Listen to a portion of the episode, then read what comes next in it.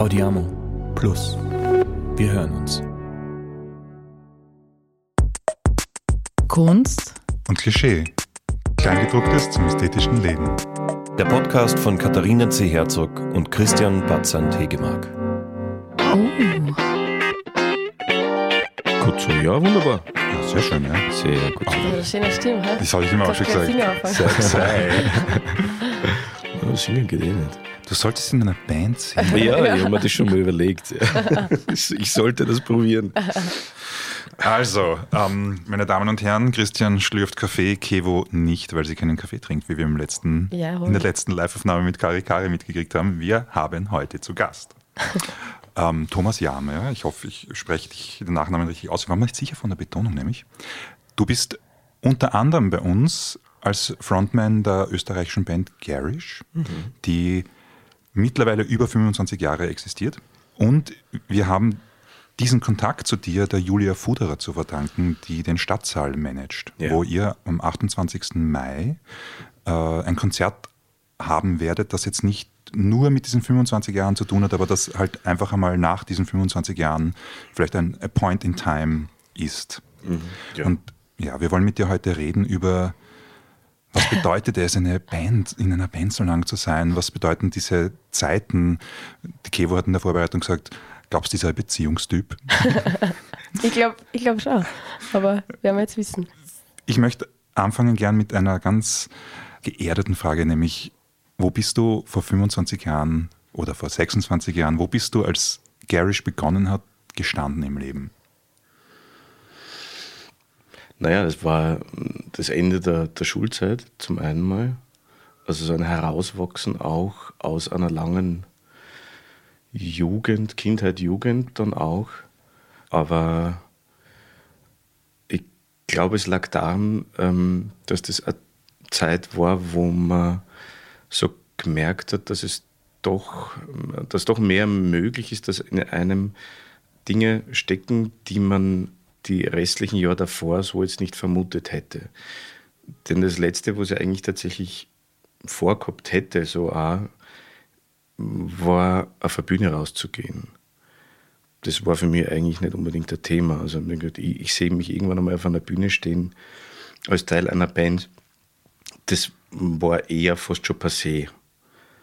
Aus vielen unterschiedlichen Gründen, guten unterschiedlichen Gründen.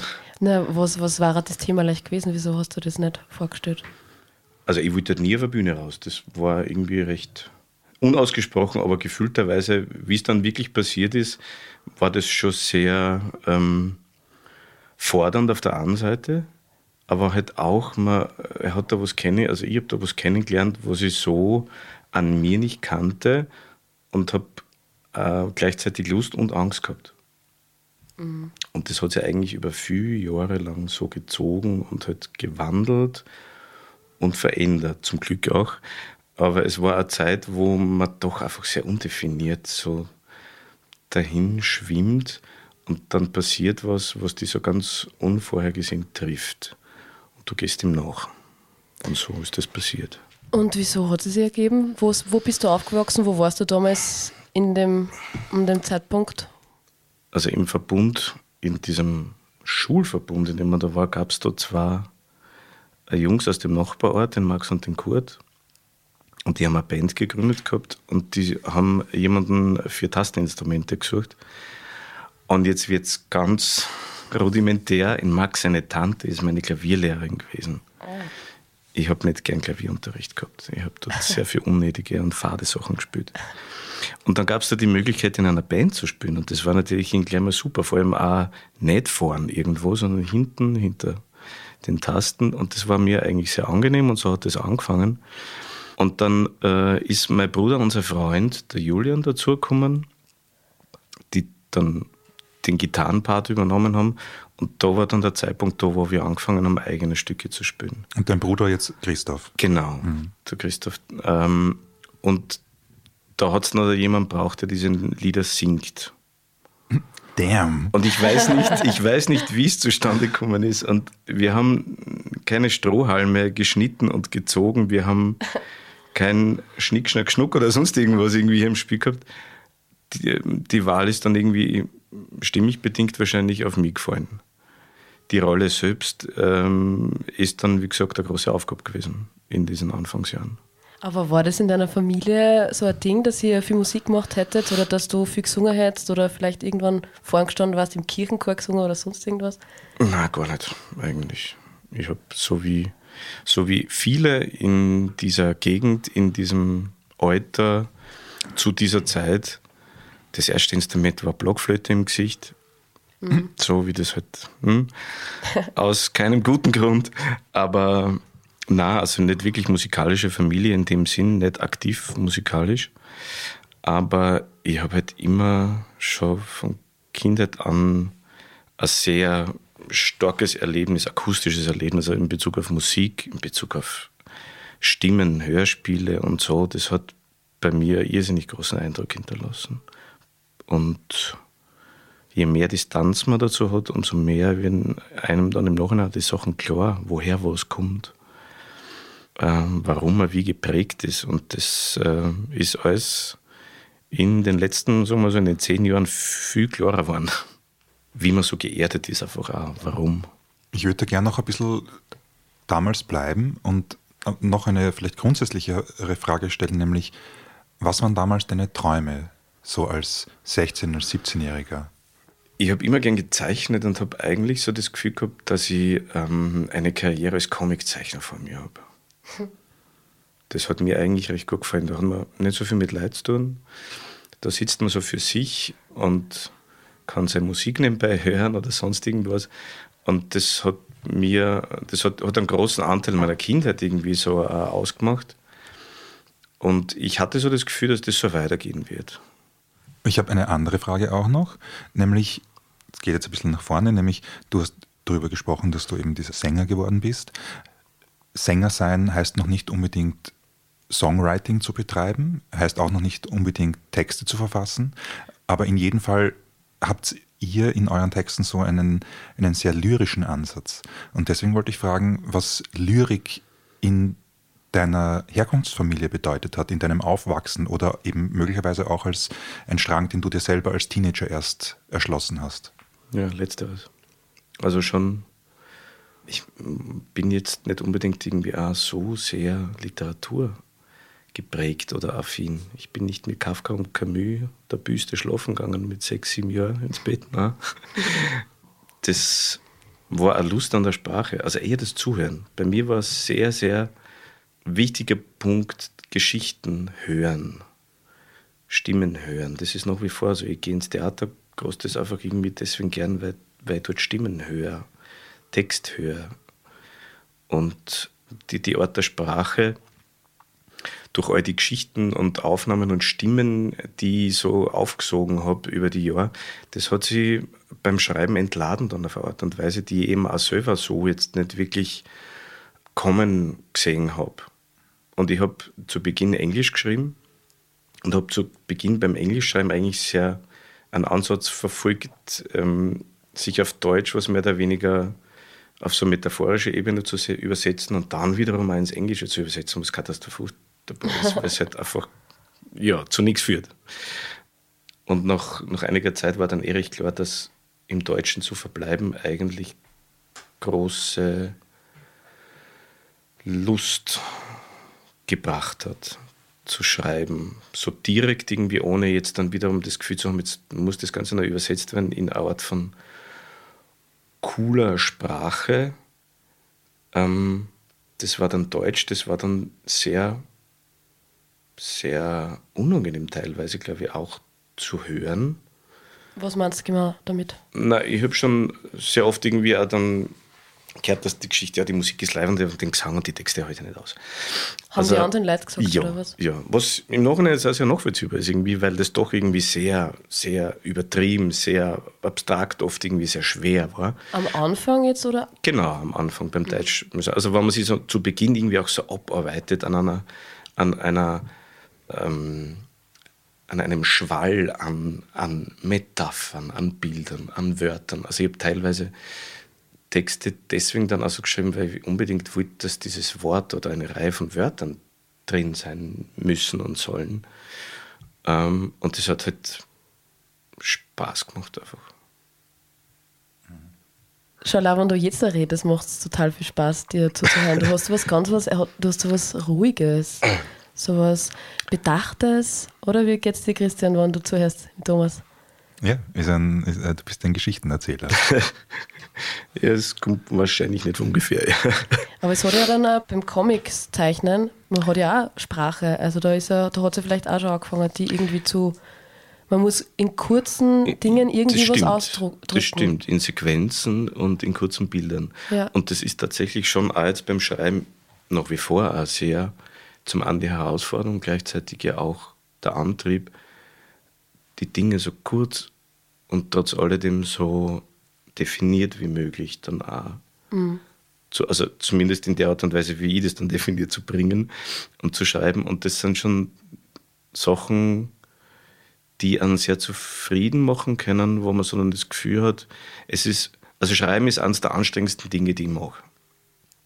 Also wenn ich mhm. viele Dinge gern mache irgendwie und das Schreiben zum großen Anteil einfach irrsinnig anstrengend und mühsam ist. War das in der Band immer schon deine Aufgabe? Ja, ja. also es war so gleichzeitig mit dem, dass ich derjenige bin, der gesungen hat, dann habe ich auch die Texte schreiben dürfen, mhm. müssen.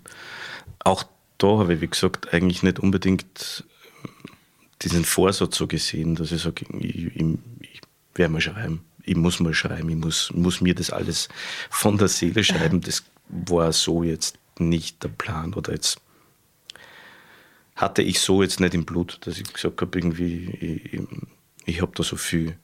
Auch das hat sie losgetreten eigentlich ja.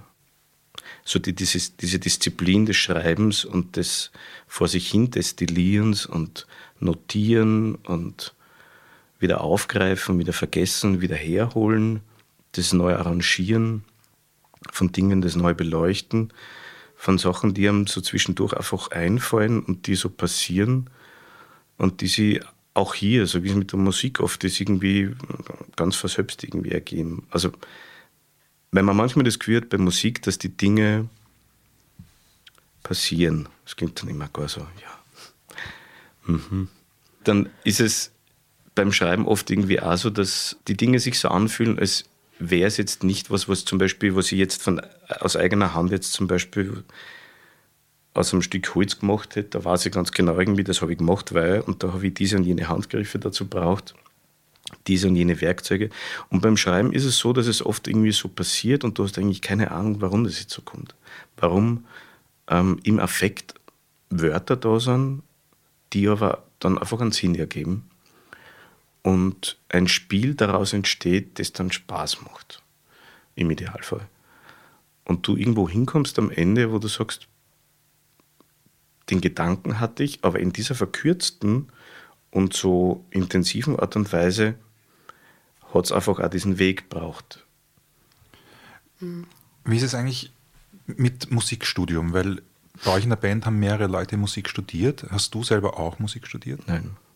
Wie, welchen Einfluss hatte dieses Studium auf das Bandgeschehen, auf das Songwriting, da, dass hier vielleicht auch nochmal so eine mhm.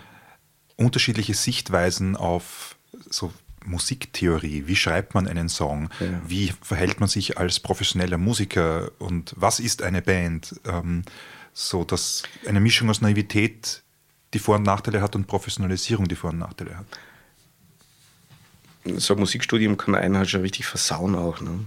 Wenn es ums Musikmachen geht, wenn man so Parameter zur Hand kriegt, die dir so ein bisschen auch, weiß ich nicht, Hilfestellung geben sind, was gut und was schlecht ist und ab wann was was wert ist. Also wo Dilettantismus zum Beispiel einfach auch keine Kategorie ist, auch in gewisser Weise. Und wir hatten schon äh, so eine Phase, das hat sich dann ausgewachsen. Aber wir hatten schon eine Phase, wo die Jungs aufgrund dessen, weil sie halt einfach im Studium waren und halt einfach auch diese Art von äh, Wertevermittlung auch so mitgekriegt haben, die ich aber so ganz und gar nicht hatte, dass es da irgendwie schon zu unterschiedlichen Ansichten einfach schlussendlich gekommen ist, aber halt auch geschmacklich auch unterschiedlicher, zu unterschiedlicher Beeinträchtigung gekommen ist wie das äh, die eigene Musik beeinflussen soll und darf und unweigerlich auch wird. Und das hört man jetzt im Nachhinein, wir hören das nach wie vor irgendwie schon sehr stark bei gewissen Nummern einfach auch, in welcher Phase da der jeweilige war. Wie sind die Songs dann zum Beispiel? Was unterscheidet die Songs naja, von den anderen? Also zum einen Jazzakkorde, mhm. die haben Jazz studiert und dann lernst du was, das willst du natürlich, das findest du gut, das willst du vielleicht irgendwie einbringen. Also es gab auf der Absender auf Achse, auf der Platte, die so die epische Platte ist, trotz alledem irgendwie eine Nummer, die, oder Nummern, die sehr jazzlastig waren, irgendwie, wo wirklich sehr abstrakte schon Akkorde irgendwie dabei waren, die so im Pop-Kontext sonst normalerweise nicht nicht wirklich oft irgendwie eine gute Idee sind, sagen wir mal so.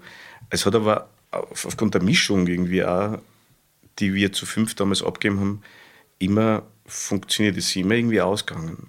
Also unsere Musik war besonders in der Zeit schon sehr geprägt davon, dass die Bandbreite irrsinnig groß war an musikalischen Einflüssen und was da alles unter am Hut, unter diesem Bandnamen im Rahmen dieser Konstellation passiert ist, das war halt schon sehr, sehr breit und sehr vieles. Und hat das auch zu, oder welche Arten von Schwierigkeiten hat das kreiert im Bandgefüge? Oder war das mhm. eigentlich auch eher befruchtend, diese Diversität in, in, im Background? Na, es hat zum Teil schon auch, hm, sagen wir mal, auf Seiten der Kollegen bisschen mehr Akzeptanz gefordert für Dinge, die dann so zustande kommen, ohne dass man sie argumentieren kann, ohne dass man sie auch nachvollziehen kann. Eben, wenn dann im Affekt, und so habe ich das Musikmachen einfach großteils kennengelernt, aus der Intuition heraus, die aber dann auch zu Beginn total orientierungslos und unbeholfen so nur zur Verfügung ist, ähm, dass es da einfach schon sehr viel Streit auch gebraucht hat. Also wir haben eine sehr ausgeprägte Streitkultur irgendwie auch gehabt und nach wie vor. Es ist, wir haben immer Proberäume gehabt, die recht abgeschieden waren von jeglicher Zivilisation, weil es bei uns doch sehr oft sehr laut zugegangen ist. Das haben wir auch bei unseren Fragen irgendwie stellen. Wie ist das, wenn man zum Beispiel eben Konflikte hat als Band? Wie, wie, wie druckt man die irgendwie aus? Weil ich meine, 25 Jahre, das ist ja eine wahnsinnig lange Zeit ja. und man geht in viele verschiedene Richtungen. Du kannst ja nicht erwarten, dass sich jeder irgendwie gleich entwickelt und der eine will mit das genau. ausprobieren, der andere will das ausprobieren und dann kraucht es halt. Aber wie schafft man es dann, dass der Krach dann trotzdem wieder zu einer Linie irgendwie führt? Naja, man trägt sie zum Teil offen aus. Also wirklich halt schon sehr schonungslos. Also wir waren sehr da ehrlich, zum, oder ja, was? wir waren da zum Glück irgendwie schon, ja, was natürlich gleichzeitig halt wiederum sehr dazu beiträgt, dass die Dinge sehr schnell eskalieren dann einfach auch und dass man dann wirklich die Tier von außen zumacht und weg ist. So, die, das war jetzt gerade voller Chance. Wieso willst du das da einhaben? Also so richtig so? Ja, aber es geht oft irgendwie tiefer, weil die Dinge Serie haben. Ähm, weil, weil man einfach dann oft so ganz typische Sachen ja immer wieder bringt, die einem dann ja nicht nur im Moment zweifeln lassen, sondern eine Reihe von Momenten, in denen man zweifeln lässt. So, man ist ja dann Wiederholungstäter in gewisser Art und Weise, einfach auch, weil man oft ja immer bei unterschiedlichen Nummern an denselben Punkt möchte, wo aber das Gegenüber oft Na sagt. zum zehnten Mal nicht hin will.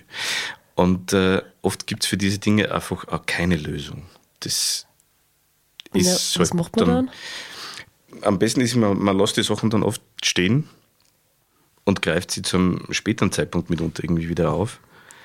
Aber wir waren, wenn wir schon sehr laut, sehr gern Auseinandersetzungen so nachgegangen sind, dann waren wir trotzdem schon auch sehr gut in der nächsten Probe, die mitunter ein paar Tage später war, wieder sehr versöhnlich zusammenkommen konnten. Also es, das geht bei uns dann nach wie vor auch sehr schnell. Also wenn es manchmal auch im Bus auf der Fahrt zum Konzert hoch hergegangen ist, dann war es beim Konzert wieder gut oft. Und das ist aus Leuten aus unserem Umfeld dann wirklich auch manchmal so artikuliert worden, dass sie das irgendwie arg finden, dass das geht. Dass man bei der Fahrt hin sie noch in den Horn ist und dann steht man aber miteinander so harmonisch trotz alledem auf der Bühne und macht dieses Ding dann miteinander. Hm.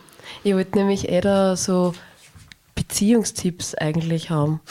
Was so, wenn man so lange beieinander ist und so Bandbeziehungstipps. So, was macht eine gute Beziehung in einer Band aus? Was braucht man da? Eben halt, wahrscheinlich, wie du gesagt hast, nicht nachtragend sein in dem Fall, sondern das so durchtauchen und. Obwohl das nicht nachtragend sein auch schwer ist, weil wie gesagt, man, man kennt sie auf eine Art und Weise, wie man selten jemanden über so lange Zeit kennt. Also wir haben mehr Lebenszeit miteinander als ohne einander verbracht. Das ist schon mal so. Mhm, okay. und man kennt sie in der Rolle, in der man da jetzt ist, halt einfach wirklich schon sehr, sehr, sehr gut. Man ist dann aufgrund dessen irgendwie sehr berechenbar und jetzt könnte man sagen, aufgrund dessen, dass man so berechenbar ist, könnte man ja das eine oder andere ja vermeiden. Aber das tut man nicht. Gerade deswegen tut man das dann nicht. Ähm, man sucht dann oft schlussendlich auch die Auseinandersetzung, weil man ja Recht haben will. Aha. Und ein Tipp, ganz schwierig. Also ich glaube, dass in unserem Fall wirklich zum großen Anteil Glück im Spiel ist. Das ist halt dann einfach äh, auch Glück, dass man sagt, man hat über 25 Jahre lang oder grundsätzlich immer über, über einen langen Zeitraum das Glück, miteinander Schritt halten zu können, wenn es darum geht, wir machen was gemeinsam und haben alle einigermaßen denselben Blick Aber ist es dann nicht auch nicht loslassen und festhalten aneinander, auch wenn es schwer wird? Ist es dann nicht der Tipp? Ja, wir sind, also ich glaube, es hat schon auch damit zu tun, dass wir so grundsätzlich auch sehr treue Typen sind. Sehr was? Sehr treue Typen. Ah, treu, sind. treu. Ja, Also ihr seid Beziehungstypen, schau. ja ich würde schon sagen. Ich wollte doch äh, wissen, ob du als Sänger und Frontman mehr Entscheidungsmacht hast in diesem äh, Gefüge oder ob das alles eher demokratisch ist oder weil wir uns ja zum Beispiel auch gedacht haben, okay, äh, wir haben hier eine Band mit mehreren Menschen, aber wir trauen uns das irgendwie nicht zu, jetzt auch mit mehreren, also alle, euch alle einzuladen. Ja. Naja, dann war nicht groß die Überlegung, wen wir einladen, sondern wir haben eben natürlich dich eingeladen. Aber eigentlich ist das ja auch zu hinterfragen.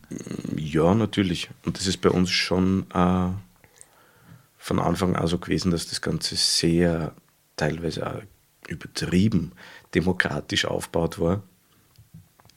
Aber auch also aus dem natürlichen Ansatz aus, dass da jetzt nicht jemand war, der Sänger, der eine Band gegründet hat, der seine Musiker gesucht hat und braucht hat und dann ist das Ding so fertig gewesen. Sondern dass es eigentlich immer zu gleichen Teilen im Sinne von, wir sind alle für das Ding irgendwie so verantwortlich und wir haben da eine Menge Zeit und eine Menge Energie und Liebe rein. Das war eigentlich immer so gefühlt auch zu gleichen Teilen aufgeteilt.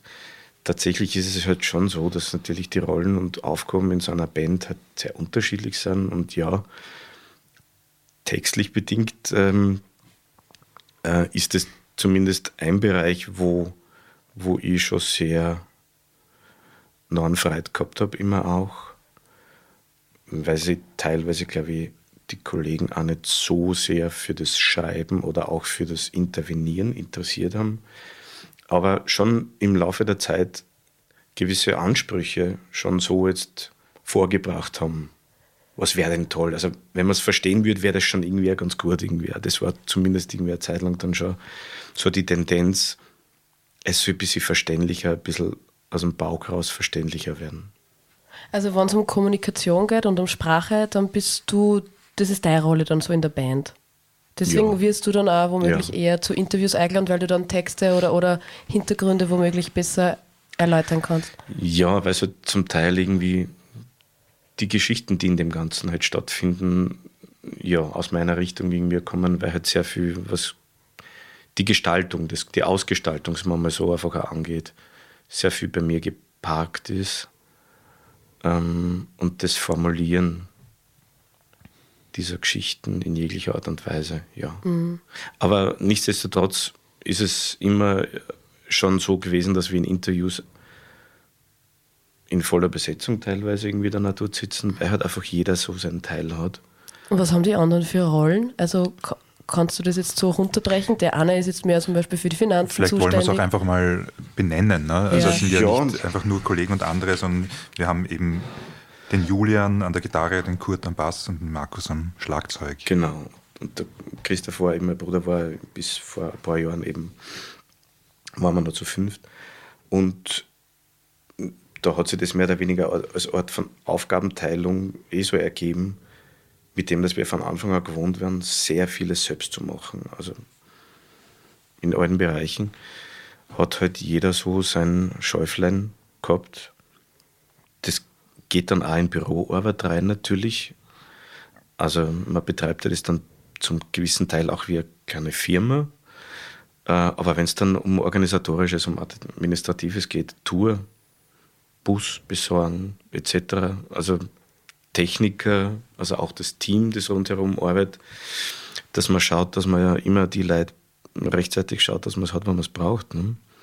Also all diese Dinge, die halt einfach logistisch auch dazugehören, die gehören dann aufgeteilt und gemacht wird. Auch das ist mitunter nicht immer irgendwie die spannendste Arbeit, aber es hat jeder einfach auch so seinen, seinen Anteil dran und das ist nach wie vor so. Das verändert sich mitunter irgendwie auch. Max ist jetzt zum Beispiel in den letzten Jahren einfach mit dem, dass er sehr viel produziert und, und selbst im Studio arbeitet, und, und wir äh, unseren Proberaum im Burgenland verloren haben aufgrund des Commerzbank-Skandals, haben wir jetzt so bei ihm im Studio mehr oder weniger so ein bisschen Heimat gefunden und sind dort aufgeschlagen.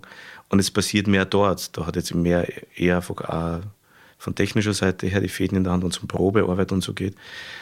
Also es verändert sich schon äh, einiges, aber es ist trotz alledem immer eine Art von Aufgabenverteilung notwendig. Ich wollte auch nochmal fragen, weil wir jetzt zweimal deinen Bruder erwähnt haben, wie organisch oder wie unangenehm mhm. war diese Trennung oder diese, war es eine Trennung oder? Ja, es war eine Trennung. Ja, das schon. Und das aber jetzt eigentlich schon auf einem recht natürlichen Weg, so geht es einmal im Nachhinein. Das ist natürlich eben nach so einer langen Zeit nicht angenehm und war eigentlich schon, muss man so sagen, in diesen 25 Jahren schon eines der, eine der schwierigsten Zeiten. Jetzt also persönlich. Schwierigsten. Bist für, du der für alle. ältere Bruder? Oder? bin der ältere Bruder, ja. Mhm. Und er macht seine eigene Musik. Und er hat aber, ja, und ich habe so das Gefühl gehabt, dass er halt im, im Kontext mit der Band, das, was er irgendwie damals eingebracht hat, schon so der Anfang seiner, seiner Soloarbeit war. Und das hat den Kontext dann aber ein bisschen gesprengt mit der Zeit. Das war was, wo die Band insgesamt eigentlich jetzt dann nicht so hin konnte und wollte. Und deswegen war es eigentlich diese Trennung gleichzeitig schon auch sehr der, der Startpunkt für ihn, das losgelöst davon machen zu können auch. Also, dass das jetzt nicht im Bandkontext passieren muss, und insofern würde jetzt im Nachhinein, ich weiß nicht, ob er das irgendwie anders sieht, aber würde das im Nachhinein schon als sehr natürlichen Vorgang jetzt irgendwie sehen, dass sie das so rausgewachsen hat. Und wir hatten zu dem Zeitpunkt dann auch, wo wir dann zu viert waren, auch nicht unbedingt die Not, dass wir, dass uns was, also dass jetzt was, was an, allein schon an Instrumentarium fehlen würde. Es hat sich auch die Musik in einer Art und Weise verschlankt, es ist luftiger geworden. Auch schon währenddessen, dass man so zu fünft einfach irgendwie nicht mehr zurechtkommen ist. Und hat das zu einer Vertiefung eurer geschwisterlichen Beziehung eigentlich führen können? Oder zu einer bestimmten Art von Wertschätzung für das kreative Interesse oder auch den Mut? Ich denke mir immer, eine Band zu verlassen, ist das hat immer zumindest einmal diese zwei Seiten, was passiert mit der Band, aber mhm. auch was passiert mit der Person, die geht. Mhm. Weil äh, so mit diesem Satz, also ein Ende hat ja dieses traurige Ding, aber man beendet Dinge ja auch aus einer Hoffnung für etwas Neues. Ja, eben. Also wie gesagt, deswegen, ich habe so das Gefühl gehabt dann irgendwie, dass es in gewisser Weise einfach kein, nicht nur einen Scherbenhaufen hinterlassen hat, der dann definitiv irgendwie dann da war, sondern dass es schon gleichzeitig einfach auch ja, einen neuen Anfang schlussendlich zur Folge gehabt hat. Also der halt eben, wie gesagt, losgelöst war von irgendeiner Art von Zugeständnis auch einer Band gegenüber, der anderen, anderen Menschen gegenüber. Oder so das Gefühl, dass man denjenigen irgendwie was aus dem Kreuz leihen muss, damit man das machen kann, was man ja machen möchte. es war damit aus dem Kontext gelöst und, und aufgrund dessen, glaube ich, einfach auch leichter möglich. Aber wie ist es grundsätzlich, wenn man mit Geschwistern zusammenarbeitet? Weil die sind ja dann nachher noch da. Also, ja. weil, ich, ja. Du machst auch Projekte mit deiner Schwester, ja, ne? also natürlich. Da hat man immer irgendwie vorher Sorge, macht es dann was mit der zwischenmenschlichen Beziehung, wann irgendwas nicht hinhaut. Mit den eigenen Geschwistern geht man oft sehr kenne es von mir ein bisschen schroffer um. Man traut sich mhm. natürlich alles sagen, weil das ist ja eine sehr nah, nahe Person. Da kann man ja schon mal sagen, hey, das finde ich scheiße. Würde man womöglich, würde zum Christian vielleicht nicht so sagen, hätte ja mehr Distanz. Und darum habe ich mich gefragt, wie das ist, wenn man mit Geschwistern so auf so lange Zeit zusammenarbeitet und dann funktioniert es vielleicht dann irgendwann nicht mehr, mehr. Was macht es dann nachher? Naja, im, im Unterschied eben zu den, zu den Bandkollegen oder zu dem Freundeskreis bleibt man halt trotzdem das Brüderpaar. Ne? Mhm. Und du hast trotz alledem Anknüpfungspunkte über, über die Familie. Und das ist jetzt auch recht klar gewesen und eben recht natürlich gewesen, dass das zu Beginn doch recht wund war auf eine Art und Weise, mhm. das Verhältnis. Habe aber das Gefühl, dass es jetzt im Nachhinein eigentlich schon wiederum auch Momente erlaubt, die während der Arbeit mit der Band so nicht möglich gewesen wären. Also das ist schon innerhalb der Band einfach auch immer und in jeglicher Konstellation unter uns schon eben, wenn man gesagt zum Studium, so ein bisschen eine Art von Konkurrenzdenken trotzdem gab. Einfach auch, wenn es darum geht,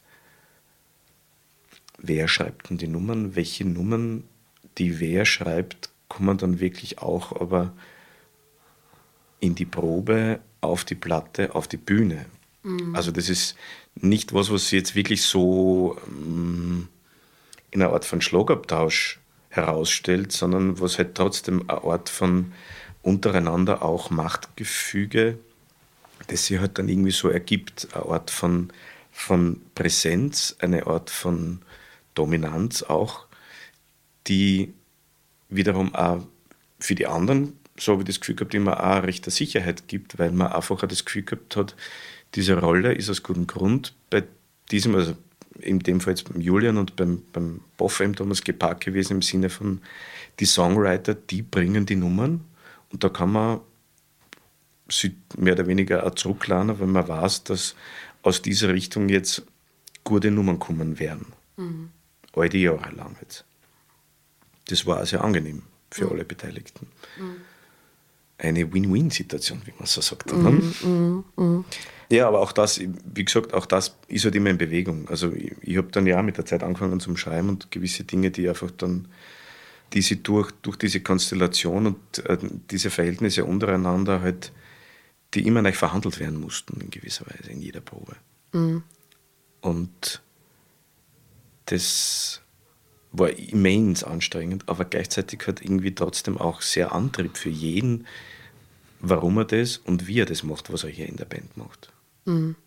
Mhm. Was ich jetzt halt sagen würde, war eben, es gibt in so einer Geschichte einer Band eben viele, viele Downer wahrscheinlich über die Jahre, aber es gibt wahrscheinlich auch sehr viele Abgeschichten. Und ich wollte jetzt wissen, ob äh, du so eine Abgeschichte parat hast, wo du sagst, so, wow, Wahnsinn, was das für ein Moment war, dass wir das erleben dürfen und das, was wirklich so, so in Erinnerung geblieben ist. Ja, wahnsinnig gerne, aber die fällt mir jetzt natürlich gerade nicht ein. Also. äh, Können wir auch nachher nochmal hinkommen. Äh, ich kann nur sagen, wir hatten nie, wie soll ich sagen, die großen Ziele, die so hoch gehängt vor uns hergetragen hätten werden können ja auch, die hatten wir so jetzt nie. Wir haben schon sehr, sehr gespannt darauf hingearbeitet, zum ersten Mal den eigenen Tonträger im Geschäft sehen. Okay, da weiß ich noch, das war so ein Moment, wo man sagt, inmitten von allen anderen Sachen und du schaust dann die Buchstaben durch, das CD-Fach und dann steht dort dein, dein Platten das war schon so ein Moment, also Virgin Megastore irgendwie damals noch auf der Mariehöferstraße. Das ist eine andere Zeitdimension das, ja, gewesen. Genau, so eine andere Zeitrechnung. Das gibt es nicht mehr heute. Ja, Äh, und gerade deswegen war es halt wirklich auch so ein wertvoller Moment, das weiß ich schon. Das war für uns alle ganz, ganz wichtig.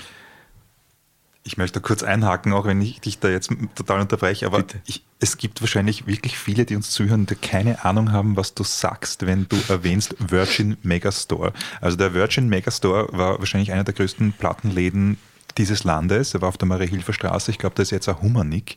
Ähm, mhm, sie hatten dort wirklich eine große Auswahl. Es war nicht das einzige große Geschäft mit CDs. Ich habe jetzt gesagt Plattenladen, es war eigentlich vor allem ein CD-Laden. Mhm, Aber ja, da fand man viel. Sowieso ein dreistöckiger Mediamarkt oder was? Ja, CDs. nur für Musik. Ja. Mhm. Das gibt es nicht mehr. Wir haben jetzt, man kann jetzt alle kollektiv mit Weinen beginnen, wir haben jetzt Spotify.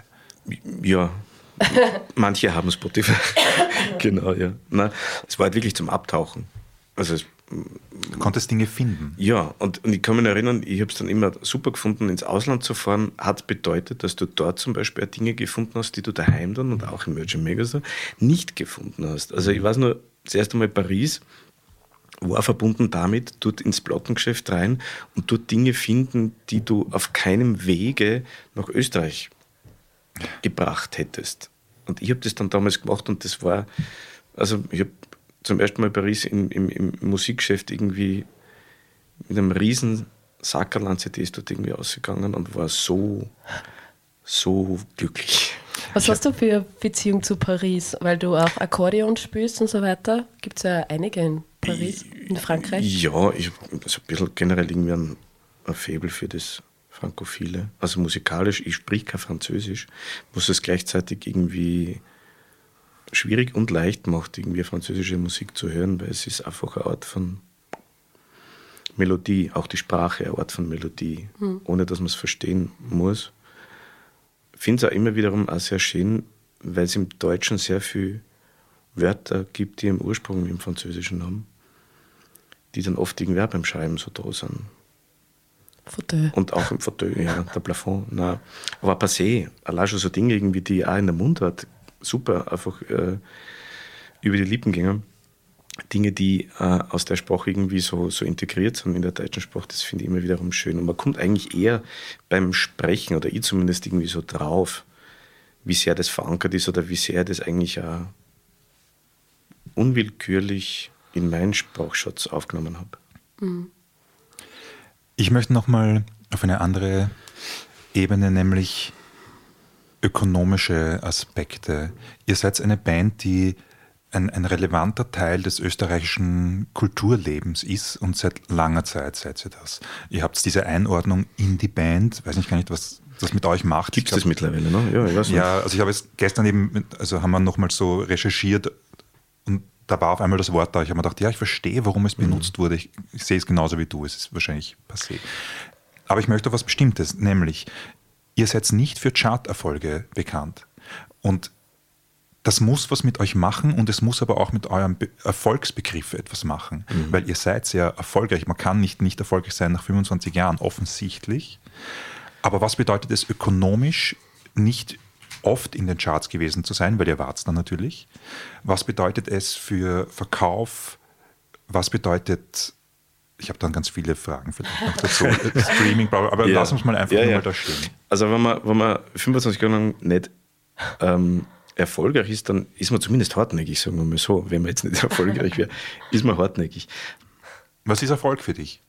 Ja, die Antithese dazu ist natürlich irgendwie, dass nicht alles, was erfolgreich ist, damit gleichzeitig automatisch gut ist und als gut empfunden werden muss. So geht halt einher damit, wenn man schon weiß, dass das, was man macht, wie man es macht, wie man es gern macht, vor allem irgendwie auch, und das Gefühl hat, dass man es richtig so macht, dass man damit nicht unbedingt den breiten Geschmack eines Publikums, also oder eines breit aufgestellten Publikums trifft, dann geht es einher damit, dass Erfolg halt irgendwie gleich einfach was ganz Bestimmtes ist. Wenn das nicht als sowas, an, an sowas, sagen wir mal, Einfachen zu messen ist, wie Verkaufszahlen, wie ausverkaufte Stadthallen etc., sagen wir mal so.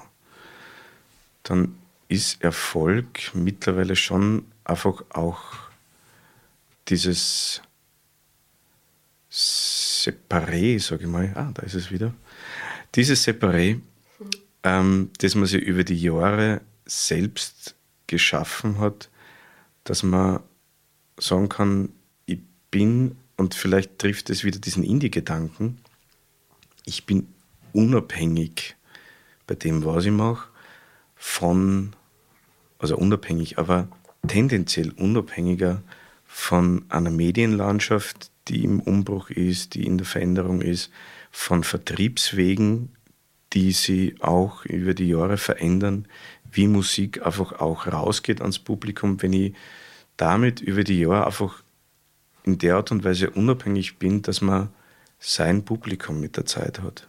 Plus ihr habt irgendwann auch euer eigenes Label gegründet. Und die Infrastruktur dafür auch Kannst du das erzählen, wie das sich war? erarbeitet hat. Ich meine, wir haben das eigene Label damals Schönwetter Schallplatten gegründet, um wirklich jetzt zumal unsere Platten zu machen, aber auch andere.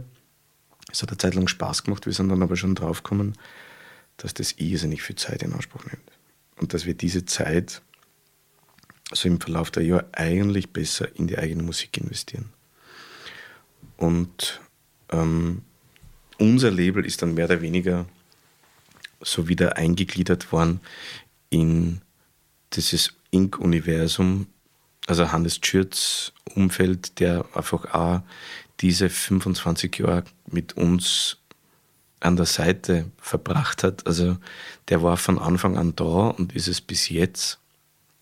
Auch das ist schlussendlich ähm, für das Metier doch außergewöhnlich was wiederum, ich habe schon gesagt, schon mitunter daran liegt, dass hier auch grundsätzlich sehr treue Menschen am Werk sind. Auf allen Seiten. Also Treue und Loyalität, solche sind so große Pfeiler. Hat, hat sicher damit zu tun, ja, mhm. auf jeden Fall. Aber Ink Music ist ja riesig. Also das kennt, kennen ja die hat Österreicher. Ganz, ja, hat, hat natürlich auch irgendwie sehr, sehr viel sich verändert in den letzten Jahren immer wieder auch, was, was alles unter diesem einen Dach vorzufinden war. Aber im, im Grunde ist es halt immer auch die Begeisterung für, für Musik gewesen und ist es halt nach wie vor. Und das ähm, trifft sich halt sehr mit dem Ansatz, mhm. den wir von jeher verfolgt haben, der halt doch ein sehr idealistischer und da kann man dann aber unabhängiger sein, weil ihr habt ja irgendwann einmal kurz, wart ihr bei Universal ja. und da ist das dann natürlich vielleicht anders. Wird man wo reingepreist oder? Ja, lustigerweise ist dieses Major-Erlebnis sehr klischeehaft abgelaufen.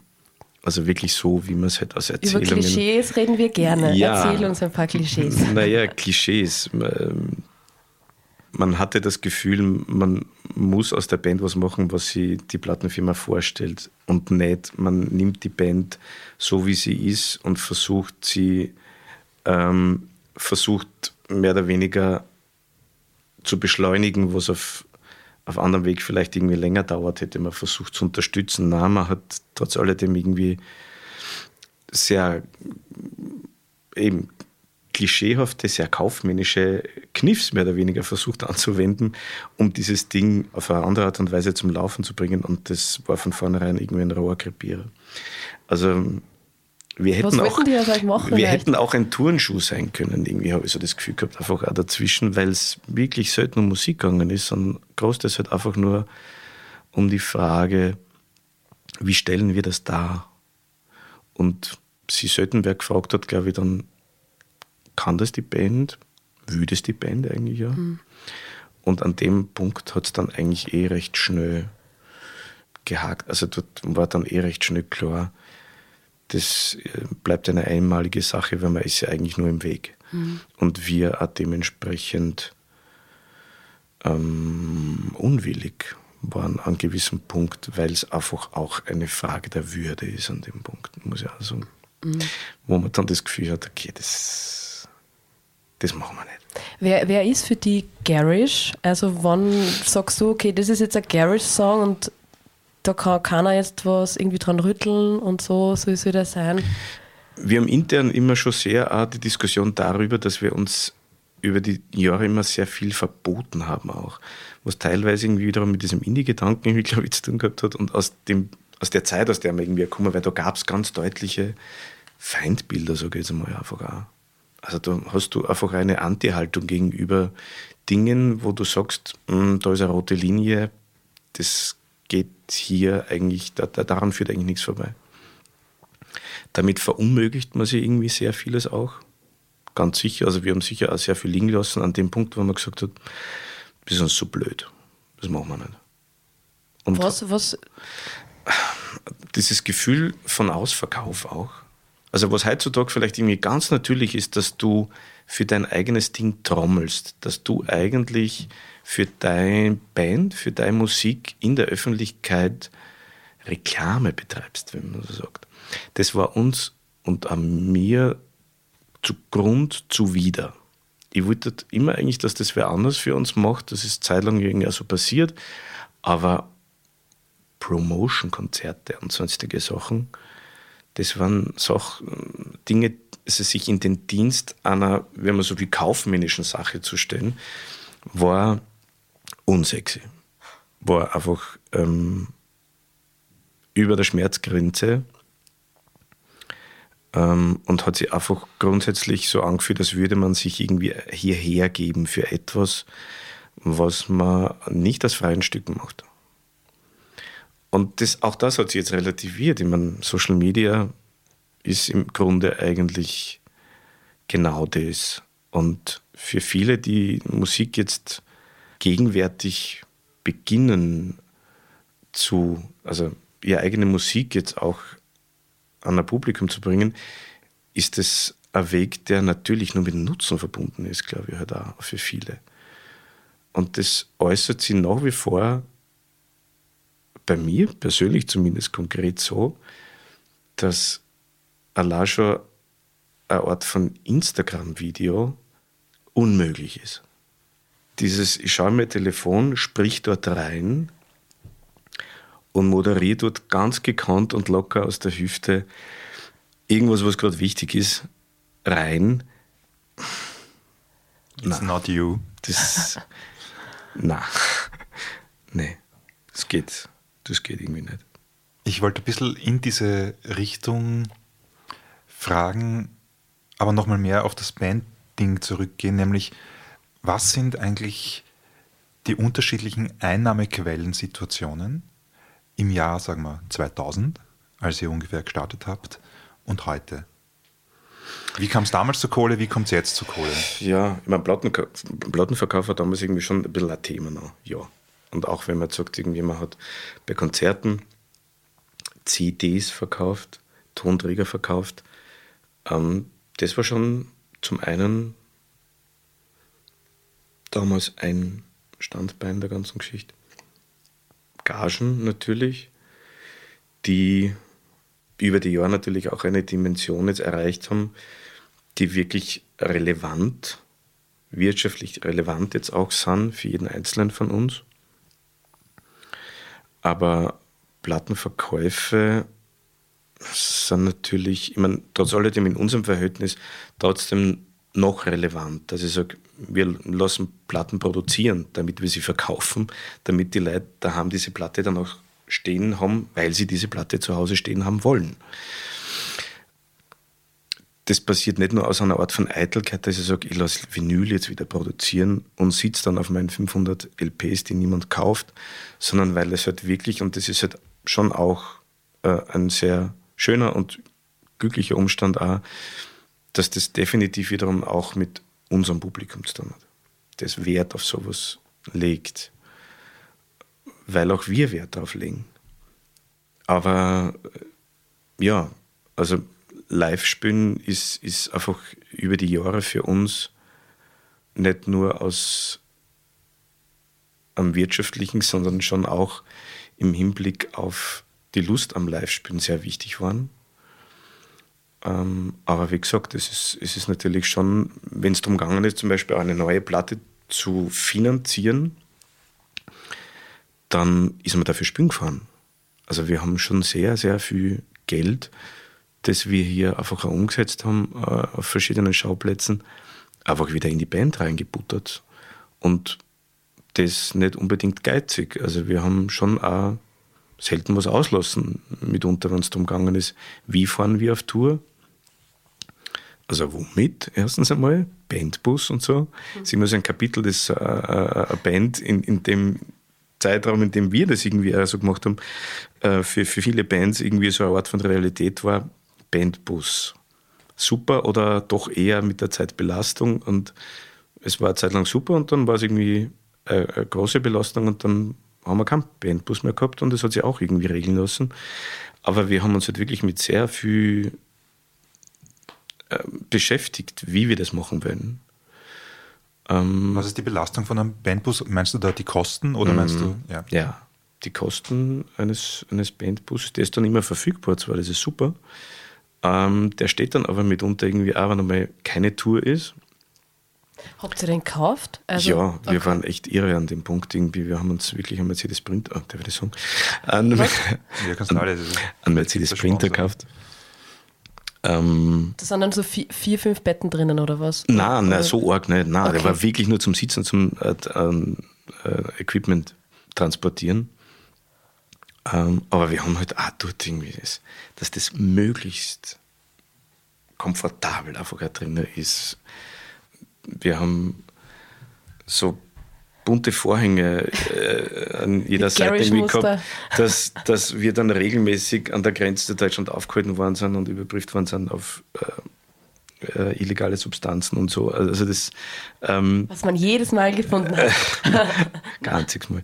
Äh, na, aber es, äh, es ist ein ganz eigenes Kapitel in der Bandgeschichte, irgendwie diese Geschichte mit unabhängig unterwegs sein, so in dem eigenen Ding und eigentlich wiederum auch aus eigenen Mitteln geschaffen und aus eigener Kraft ermöglicht. Das war schon auch so ein Punkt, wo man sich einfach irgendwie sehr unabhängig und sehr mächtig auch gefühlt hat.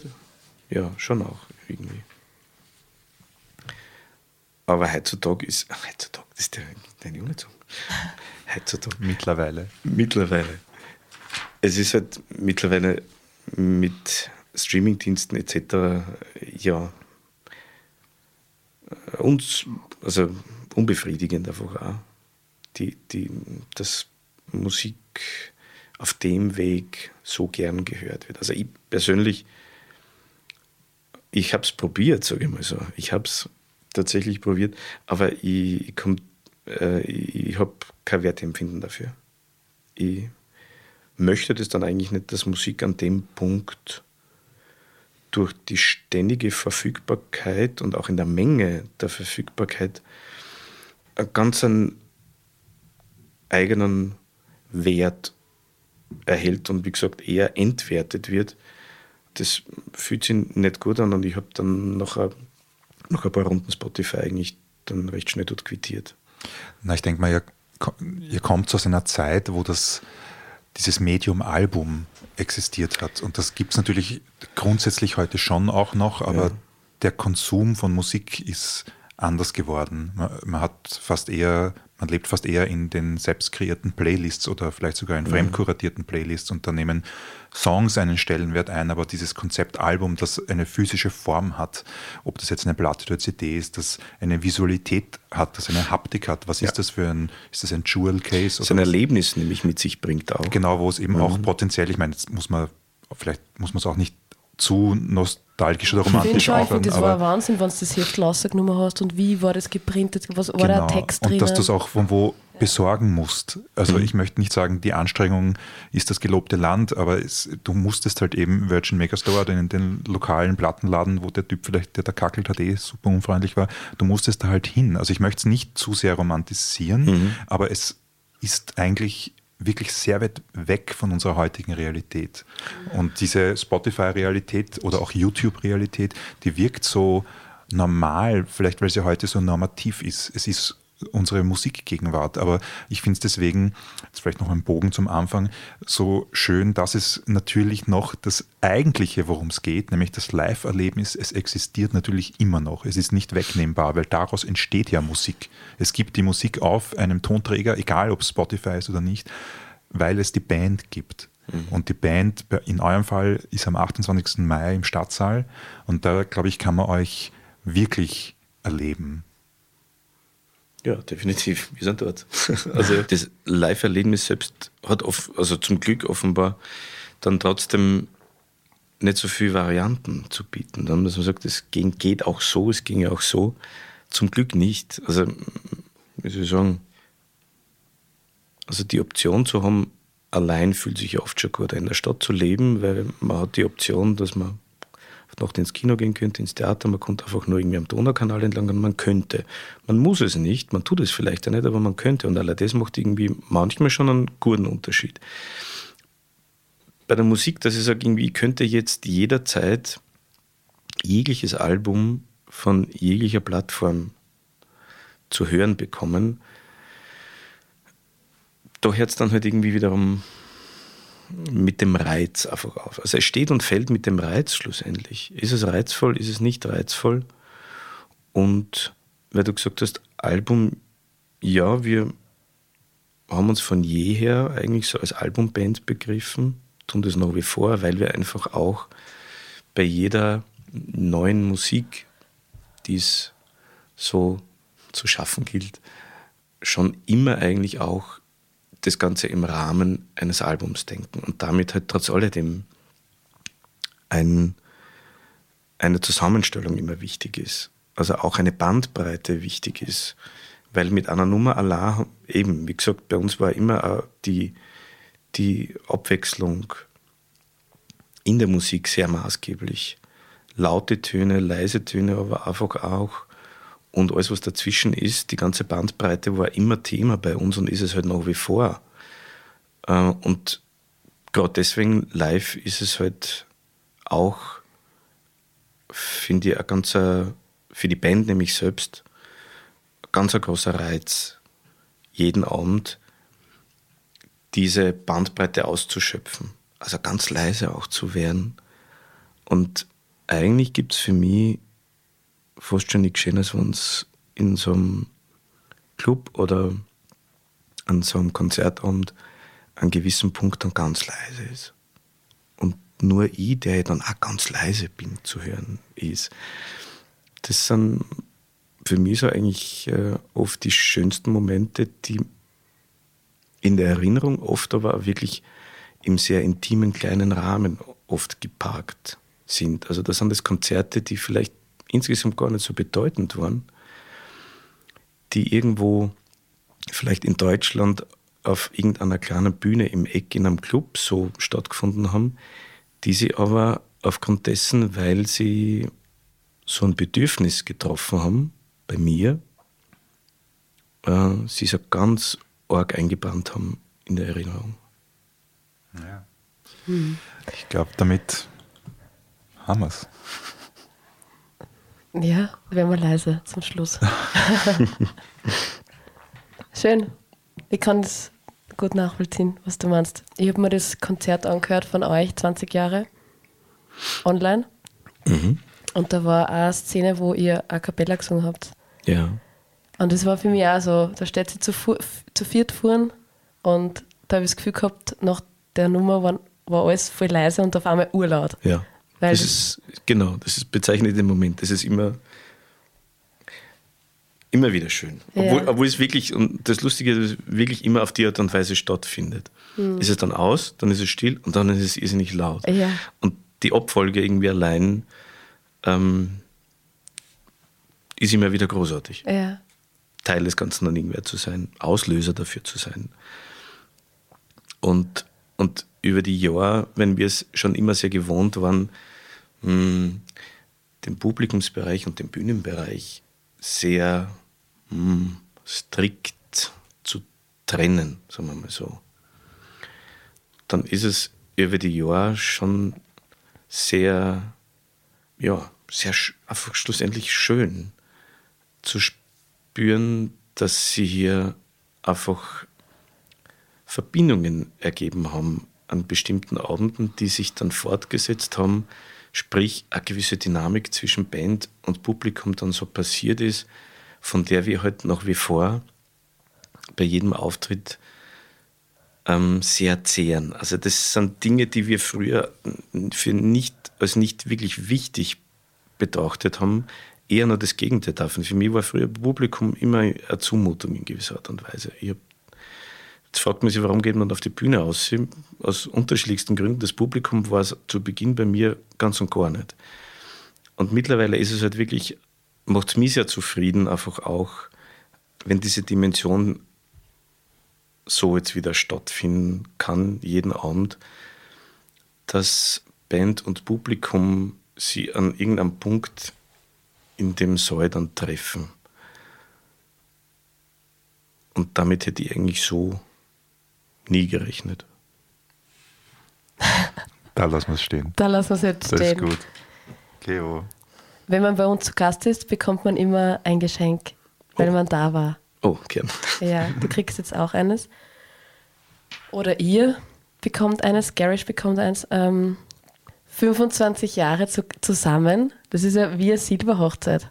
Ist es die silberne? Ja. Ja, ja, Ja. die Silberhochzeit. Und wir haben über Beziehungen so geredet, das passt ganz gut. Und ihr habt auch einen Song, der heißt Silber. Ach ja. Ach ja, da war ja noch was. Deswegen schenke ich Rischel, etwas raschel. Silbernes, What is it? einen Award. Der silberne Da draußen Stadtschlüssel. steht die stärkste Privatbank Österreichs. Ist das repräsentativ für das, was drin ist? Vielleicht. Ich habe äh, dir eine Münze aus dem Jahr 1997, eurem Gründungsjahr, Oh, eine das ist silberne geschenkt. Es ist aber nur eine andere drin, ich konnte mich nicht entscheiden. Eine, wo f- äh, 25 Schilling für 25 und hinten ist Oh. Burgenland drauf. Jawohl. Voll ins Schwarze. Und Das eine ist schön. silberne Münze aus dem Jahr 1997, eurem Gründungsjahr. Oh, vielen Dank. Ich hoffe, Sehr dass- aufmerksam, Dankeschön. Ja. Und weil die, weil die anderen nicht da sind, ich habe mir gedacht, ich gebe da nur vier Rosen mit, also Rosen und was? Applaus. Ich verstehe. Vielen herzlichen Dank. Danke fürs Dasein bei Dankeschön. uns heute. Danke dir fürs Kommen. Habt es gut. Ciao, ciao. Super. Das ist ja schön. Das ist ja sehr schön. Finde ich das super.